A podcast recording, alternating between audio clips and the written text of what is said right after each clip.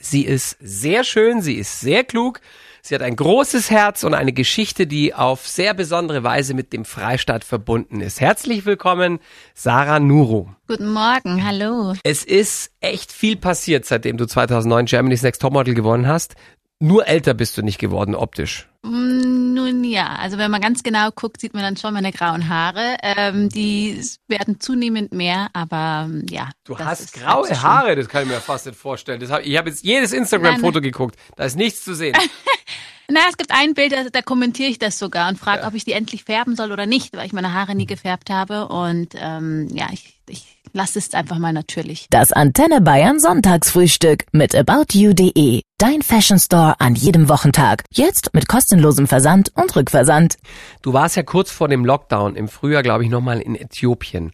Wie war das da vor Ort? Ähm, haben die Menschen Panik vor diesem Virus oder sind die eher abgeklärt, weil man ja auch schon lange mit Malaria, Ebola und Gelbfieber zu kämpfen hat? Also ich habe tatsächlich, als wir ähm, Ende Februar, Anfang März in Äthiopien waren, da saßen wir noch mit Maske im Flieger, weil wir nicht wussten, was passiert und fanden noch so, oh Gott, wir schauen aus wie Außerirdische.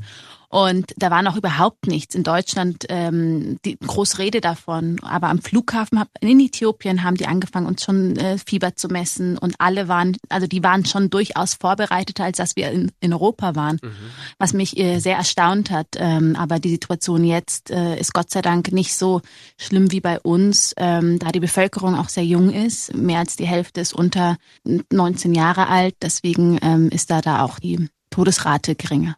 Was machen die Afrikaner, jetzt in dem Fall die Äthiopier, anders als wir? Also was machen sie vielleicht sogar besser im Umgang mit diesem Virus? Hm, das ist äh, gar nicht so eine einfache Frage, weil äh, in Äthiopien findet das Leben im, im Freien statt und man ist sehr zusammen. Es ist nicht so, dass man nur in der eigenen Familie ist, sondern man hat dieses Community-Denken und äh, man, man, es ist schwieriger, sich zu isolieren. Auch in den Häusern, Wohnungen leben die Menschen auf engen Raum zusammen äh, mit Großeltern, Kinder, Familie und alles. Deswegen machen die gar nicht so viel besser. Es ist aber, wie vorhin erwähnt, ich glaube, die Tatsache, dass eben die Bevölkerung sehr jung ist ähm, und auch nicht so viel getestet wird, ist die Zahl der Infizierten natürlich äh, nicht offiziell sehr hoch, aber die dunkle Ziffer vermutlich viel, viel höher. Über deine Verbindung zu Afrika, was du da alles erlebt hast und auch die unglaubliche Fluchtgeschichte deiner Eltern werden wir später auch noch sprechen. Vorher reden wir aber über deinen süßen Zahn. Dein letzter Essenspost, ich habe genau nachgeschaut, war ein Tiramisu. Und zwar so ein Tiramisu, wo man schon vom Liken zunimmt. Und beim vorletzten war, glaube ich, nur noch Kuchenkrümel zu sehen. Wo geht das denn alles bei dir hin? Um Gottes Willen, ich hoffe nicht, dass ich jetzt irgendein blödes Klischee entspreche, aber ich, ich, ich koche wahnsinnig gerne und bin dann auch so ganz stolz, das dann zu posten. Bei meinem Tiramisu-Bild ähm, war ich besonders stolz, denn ähm, ich bin da sehr nerdig und versuche mich da immer wieder neu, probiere mich aus und das ist sehr gut gelungen und das wollte ich mit meiner Community teilen. Aber so wie alle anderen auch muss ich dafür was tun. Also ich esse lieber, auf das ich darauf verzichte und mache dementsprechend dann auch Sport. Man hat schon den Eindruck, dass die superschlanken Mädels gerne Sachen posten, die dick machen. Das kann gut sein. Ich glaube, dass ähm, viele auch damit kokettieren und, und vielleicht suggerieren wollen, dass die natürlich essen, auch wenn sie so dünn sind. Bei mir ist es so, ich habe schon afrikanische Gene. Wenn man ganz genau hinguckt, sieht man dann schon, dass es doch irgendwo landet. Also so ganz und so ganz ohne bin ich auch nicht. Das ist, man wird ja nicht jünger und ähm, ja, Das finde ich super und ich halte mal fest, Sarah Nuru ist stolz auf ihren afrikanischen Poppes. du sagst es, ich wollte es nicht aussprechen, aber was hast du es jetzt gemacht? Ja, so ist es. Leider meine Art. Ich nehme da kein Blatt vor den Mund. Ja, und dank Kim Kardashian ist es jetzt auch im Trend von Ja. ja, her. Ähm, Wobei, da ist reden wir okay. von ganz anderen Dimensionen, die A nicht gesund und B nicht echt sind. Das stimmt. Apropos gesund, wie sieht denn dein persönliches äh, Lieblingssonntagsfrühstück aus daheim? Also ich persönlich, ähm, ich, ich mag gern warm, warme Mahlzeit in der Früh und mache mir gern so Porridge, also ähm, wie sagt man, Haferbrei mit, mit Milch und mach bisschen auch Mandeln, Mus rein und, und Datteln und so ein bisschen ayurvedische Kräuter, also Gewürze. Ist eigentlich ganz lecker. Und dann habe ich, bin ich für den Tag, gerade jetzt, wo es so kalt ist, kann ich das nur empfehlen. Es ist nahrhaft, man ist lange satt. Ganz viele Mädels in Bayern haben gerade mitgeschrieben. Sarah Nuro im Antenne Bayern Sonntagsfrühstück. Warum bist du eigentlich damals nicht einfach Germany's Next Topmodel Absolventin geblieben? Ich meine, dein Leben wäre heute so viel luxuriöser und jetsettiger. Das könnte man meinen und von außen sieht das immer auch danach aus. Aber ähm, für mich persönlich ich wollte mehr im Leben. Also ich wollte nicht äh, elf Jahre später immer noch die Gewinnerin von sein. Und ich bin froh, dass ich den Weg gegangen bin und ich heute ähm, gemeinsam mit meiner Schwester ein eigenes Unternehmen habe, ein soziales Business, wo, womit wir eben dem, das Land unserer Eltern Äthiopien auch was zurückgeben mhm. können. Und das erfüllt mich jeden Tag mit sehr viel Sinn und ist eine Entscheidung, die ich nicht bereue. Stimmt es, dass du mal ein äh, 1000 Dollar Eis bewerben solltest? Äh, also ein, eine Eiscreme, die so viel Geld kostet und es in dem Moment Klick gemacht hat?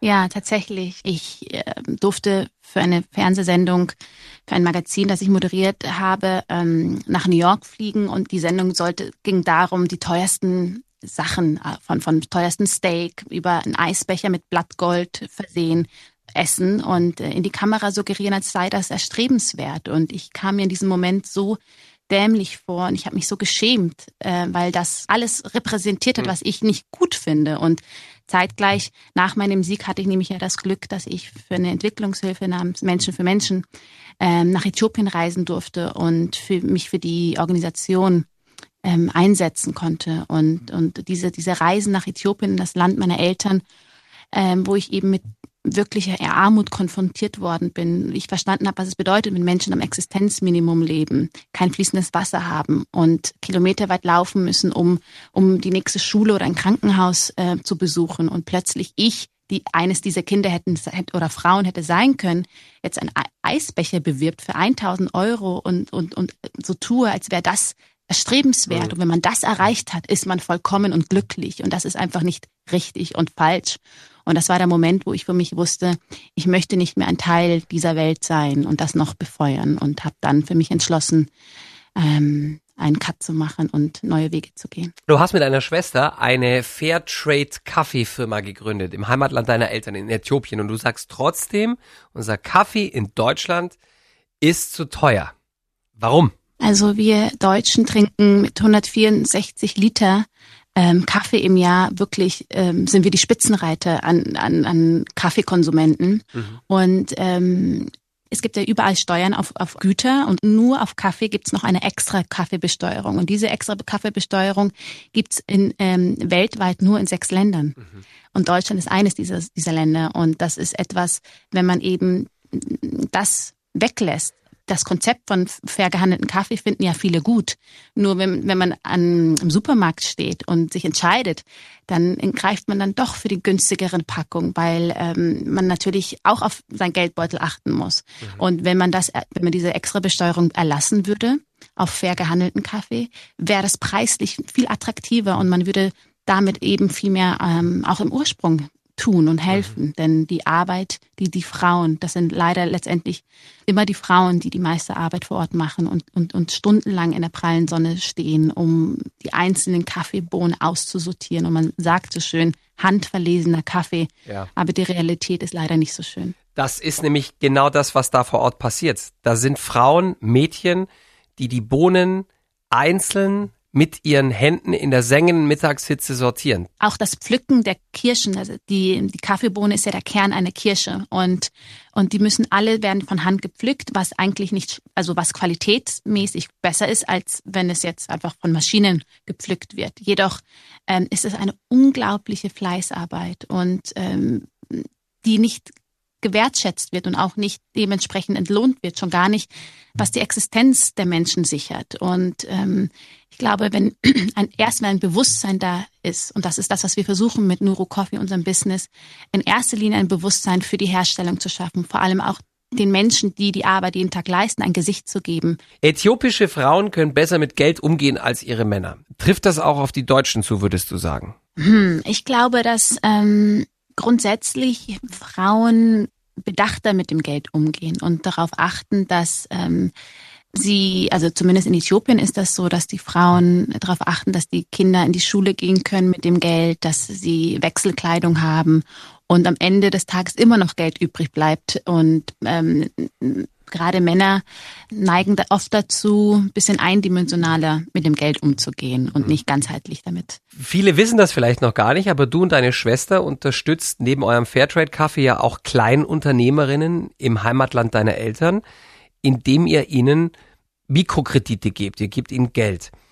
Wem habt ihr da schon alles auf die Beine geholfen und mit was? Ja, die machen ähm, ganz tolle ähm, kleine Businesses, wie zum Beispiel Irkebet ist eine, eine unserer ersten Kreditnehmerinnen, die sich von ihrem ersten Geld ein Schaf gekauft hat und angefangen hat, das zu mästen, also mit Animal Fattening heißt es auf Englisch und vor Ort und äh, hat ihr Schaf gemästet und, und dann äh, verkauft. Heute besitzt sie sechs Schafe und kann sich viel mehr leisten, kann ihre Familie damit unterstützen. Und es ist toll zu sehen, was das mit den Frauen macht, zu wissen, dass es keine Almosen sind, dass es keine klassische Spende ist, sondern dass sie für ihren Wohlstand was getan haben, mhm. dass sie aus eigener Kraft heraus sich das erarbeitet haben.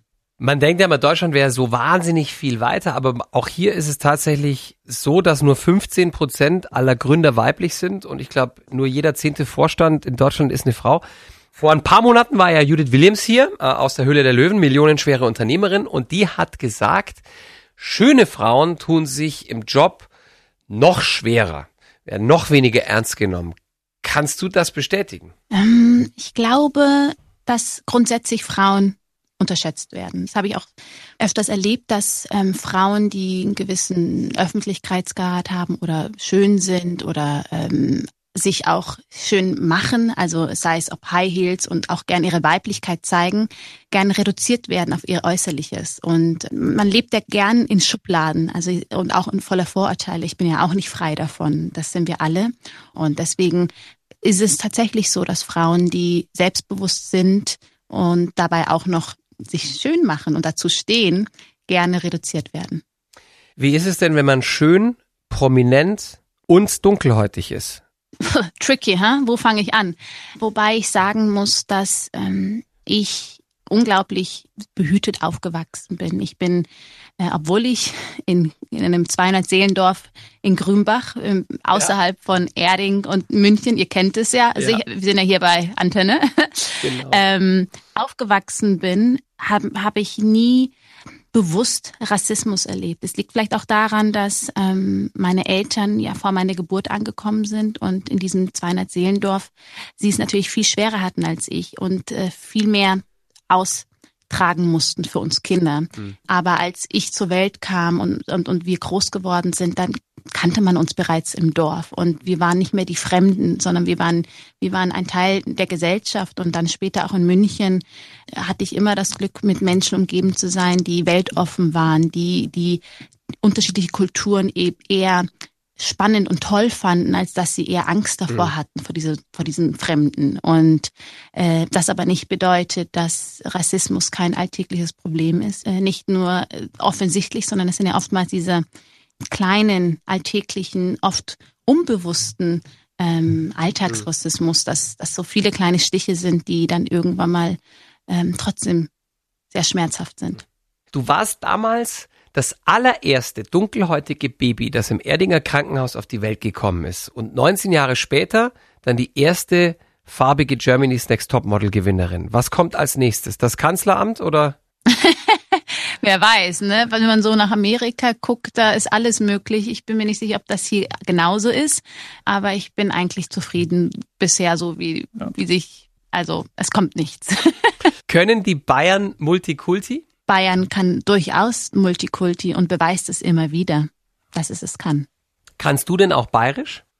Leider nicht. Also das ist etwas, ähm, das ich sehr bedauere. Also bei meinen Geschwistern, die können das sehr gut, die auch noch in München leben. Mhm. Ähm, aber bei mir hat das irgendwie nicht gefruchtet. Ich weiß nicht wieso. Also manchmal dann hört man das dann schon raus, wenn ich dann sage gäh und weiß, also wobei ich das, aber nein, ich spreche es leider nicht. So ein richtig zünftiges Sockel Zement, wenn dir einer die Vorfahrt nimmt, das rutscht dir nicht raus. leider nicht, nein.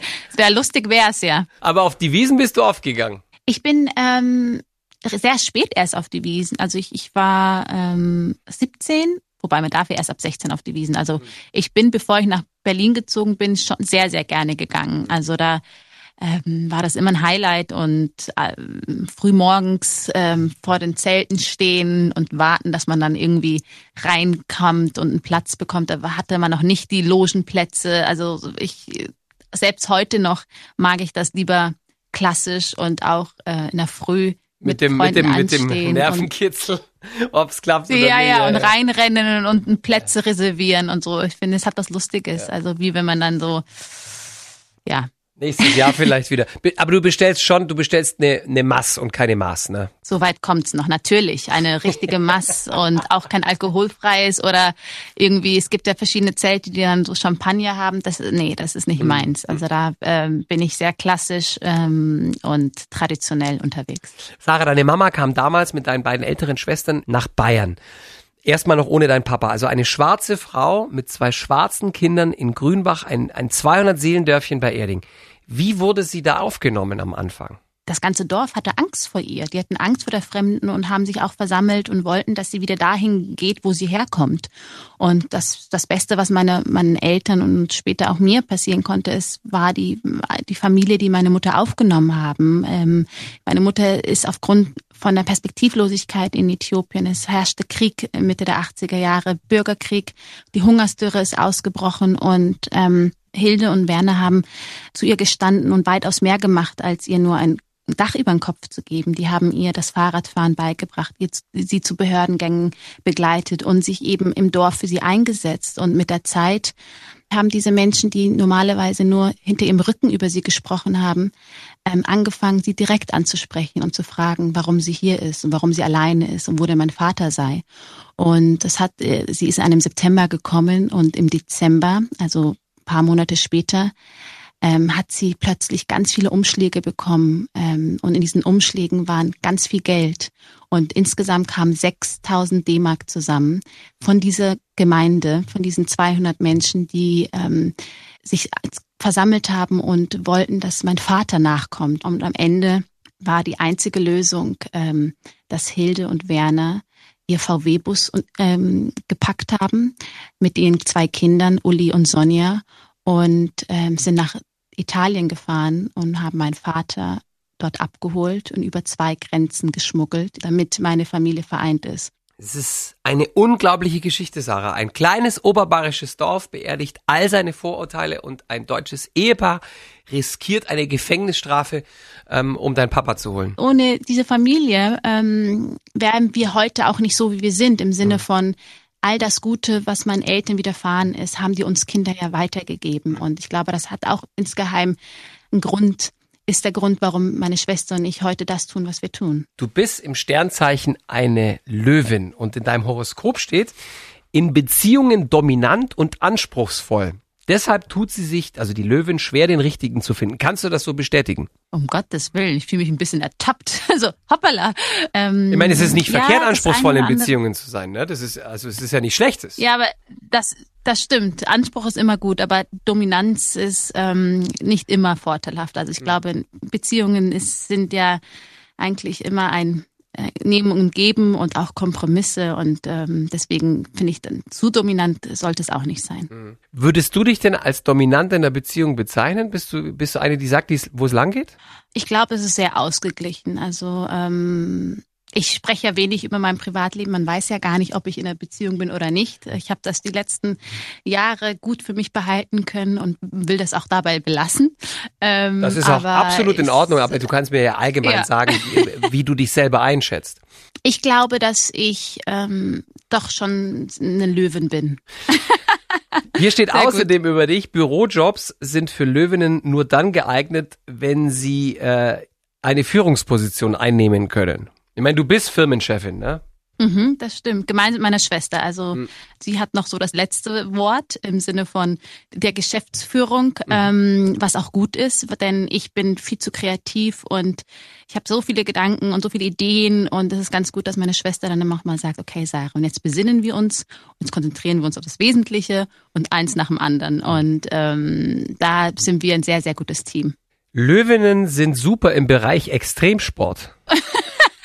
Ja, ich bin wirklich, ähm, ich muss sagen, ich mag so aufregende Sachen wie ich, ähm, ich bin schon mal Fallschirm gesprungen, aber ich bin jetzt nicht die aktivste und äh, ja, ich bin jetzt nicht die, die Sportskanone. Downhill. Mountainbiken in Berlin Mitte ist auch ein bisschen schwierig, würde ich sagen. Eher, Das eher stimmt. schwierig, ja. Pass auf, Sarah, wir haben gleich noch ein paar Fragen von Menschen, die gerade mit uns frühstücken am Radio. Du weißt, der Bayer ist sehr direkt. Und ich bin gespannt, Mhm. was du dazu sagst. Ich habe ein bisschen gesammelt. Der Thomas aus Arnbruck, das ist in Niederbayern, der hat wohl vor ein paar Jahren auf der Wiesen mit dir mal ein Selfie gemacht und der möchte wissen, wie viel Mast du schaffst. Ach Gott, ich muss, ich war so lange nicht mehr auf dem Oktoberfest. Ich muss jetzt echt mal ein bisschen nachdenken.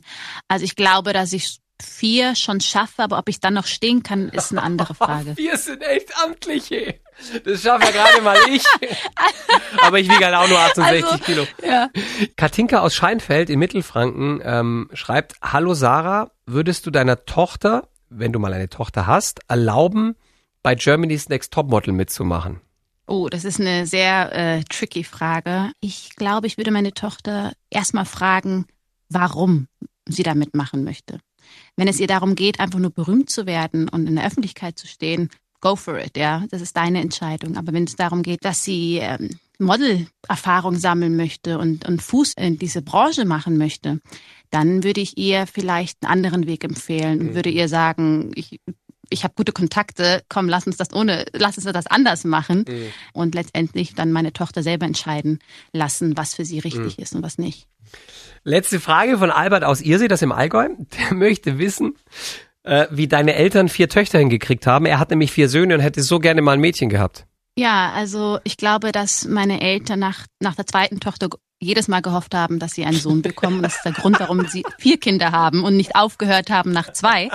Ähm, aber mein Vater der hat, sagt immer, und das finde ich sehr schön, der sagt, ähm, eine Tochter ist so viel wert wie zehn Jungs. Deswegen, er möchte, er möchte keine von uns missen. Und ähm, es ist witzig, weil er ist Automechaniker oder Austromechatroniker nennt man das ja heute. Ja. Und er hat uns Kinder, vier Frauen, also ähm, alles Männliche beigebracht. Also ich, ich weiß, wie ich mein Fahrrad flicken kann, wenn ich ein Loch habe. Ich weiß, wie ich ein, was wechseln muss und wie sind also Reifen wechseln muss.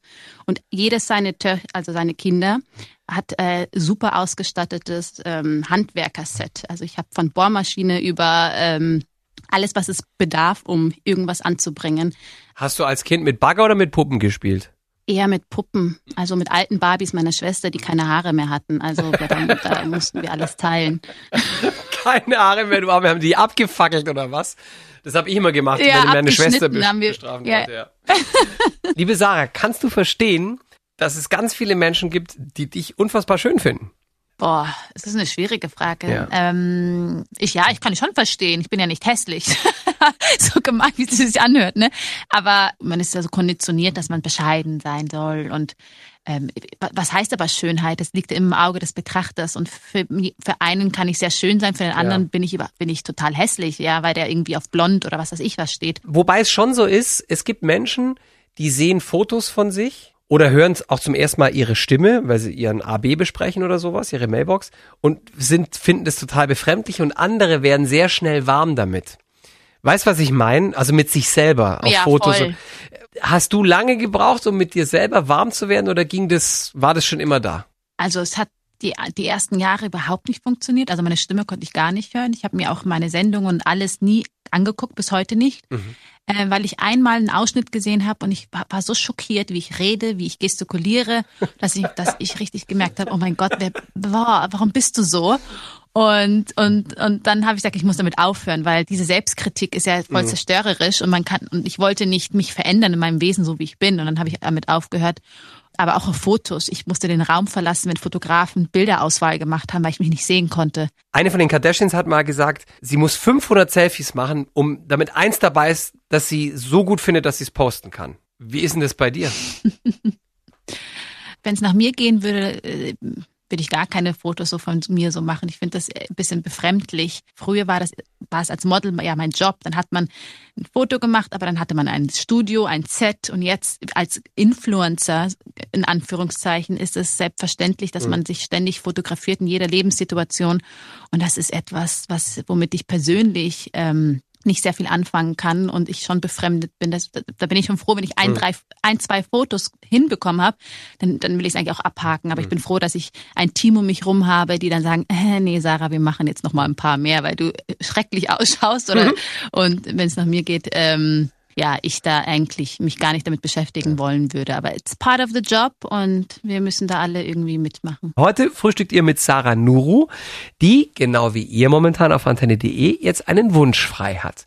Egal was es ist. Ideell, materiell, was, was würde dich glücklich machen dieses Jahr an Weihnachten? Boah, ähm, jetzt so eine Situation würde ich mir einfach ein besinnliches Weihnachtsfest mit der ganzen Familie ohne Einschränkungen wünschen. Dass man sich umarmen kann, dass man gemeinsam im Bett liegen kann und Filme schauen kann und dass man irgendwie so ein bisschen Normalität, das würde ich mir jetzt am meisten wünschen. Wie werdet ihr das machen an Heiligabend? Ihr seid, ihr seid vier Kinder, ähm, die jetzt alle einen eigenen Hausstand haben. Also offiziell ist Genau. es ja nicht Und- erlaubt, wahrscheinlich bis Weihnachten, wenn das so weitergeht mit den Zahlen. Habt ihr da schon einen Plan? Nein, das ist wäre das erste Mal und das ist ganz komisch, weil ich habe jetzt auch Nichten und und und man sieht sich viel zu selten und wir sind sehr sehr eng und telefonieren jeden Tag und ich, wir, wir wollen es uns gar nicht ausmalen und werden wahrscheinlich uns alle vorher irgendwie testen und versuchen trotzdem irgendwie beisammen zu sein mit mit einem Negativtest. Ähm, meine Eltern sind beide Risikogruppen Gruppen und äh, da geht natürlich Safety first, aber ja, man möchte trotzdem zusammen sein. Also das ist, es geht uns ja allen so, ne? Das ist unvorstellbar und ich hoffe sehr, dass wir bis Dezember andere Regeln haben. Das hoffen wir, glaube ich, alle. Liebe Sarah, wie auch immer Weihnachten 2020 äh, ausfallen wird, ich wünsche dir und deiner Familie ein schönes. Das wünsche ich dir auch. Vielen Dank, hat richtig Spaß gemacht. Mir auch. Pass auf dich auf, bleib gesund. Du auch.